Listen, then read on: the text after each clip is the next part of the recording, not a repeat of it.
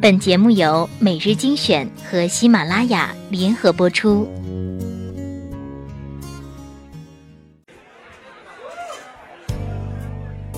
在灯火辉煌的都市，你是否有归心似箭的情绪？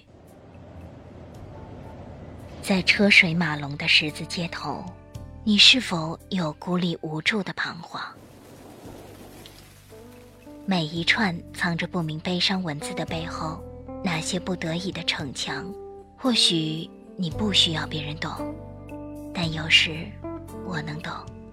或许你不想对别人说，那让我来说给你听。每日精选，选出最温暖、最不墨守成规的文章，和小乖一起将心情流放。欢迎收听每日精选，我是小乖。今天分享一篇文章，在情商高的人眼中，世界是怎样的？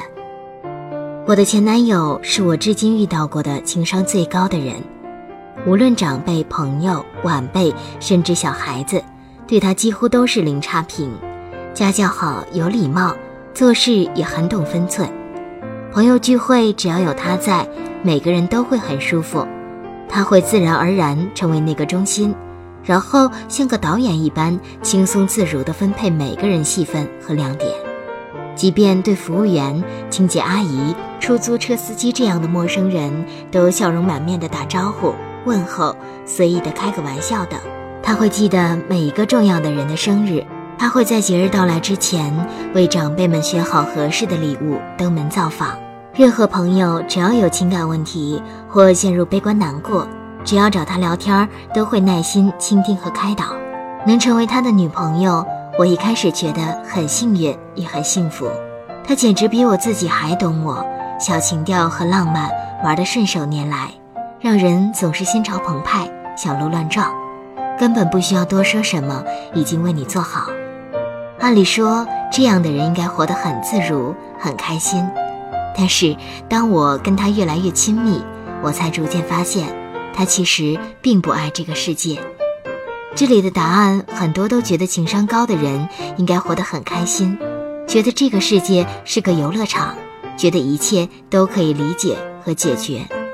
可实际上，在他眼里，觉得世界上的很多人、很多事都不可理喻。他和我在一起聊天时，谈到别人的烦恼。说的最多的一句口头禅就是“人喜欢自寻烦恼，必能如愿以偿”。他觉得大多数人的痛苦、烦恼都是自找的，他能理解，但无法同情。他眼里的世界更多是嘈杂、虚假、愚蠢、贪婪、丑陋的，而他呈现给别人的世界却是简单、纯净、温柔、美好的。很多时候，我感觉他简直是戴着面具生活，而面具下的他，从没有人真正见过，这让人害怕。这种反差让我非常不习惯。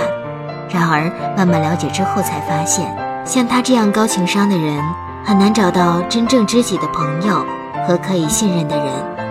像他这种人，非常懂得利用人性的弱点和缺陷，轻易走进别人的心理安全区和舒适区。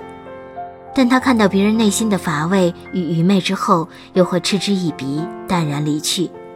他年纪轻轻，没有背景，没有资源，却有许多人愿意提供机会，主动帮忙，让他混得顺风顺水，青年才俊。他表面功夫做得很到位，给人推心置腹的真诚感。可我知道，打心底里，他没有让任何人真正走进过自己。一旦出现了，比如说我。就会逐渐看到他内心黑暗冷酷的一面。他对人看得很准，对很多事情也看得很通透。朋友圈中发生一些事情，他都能提前看出端倪。然后他会说：“绝大多数人永远看不清自己，也看不清别人。”于是他们在愚蠢中哭泣，在欲望中毁灭。哼，活该！这种话听多了，总是怪怪的。他觉得，其实只有一个人待在房间里看书、发呆、打坐的时候，他才最快乐。真正聪明的人是没有朋友的，因为即使遇到了同类，他们也会敏感地发现而躲避。他的孤独深入骨髓，任何人想贸然靠近，都会被毫不留情地推开，只不过比较有技术而已。其实，对于情商高的人，就像一个游戏高手，不断和菜鸟们玩着早已腻烦的游戏，却装出兴致很高、乐在其中的样子，很累。他对我很好，只是我总害怕自己在他面前会跟他眼里其他人一样，任性、愚蠢、自私、贪婪。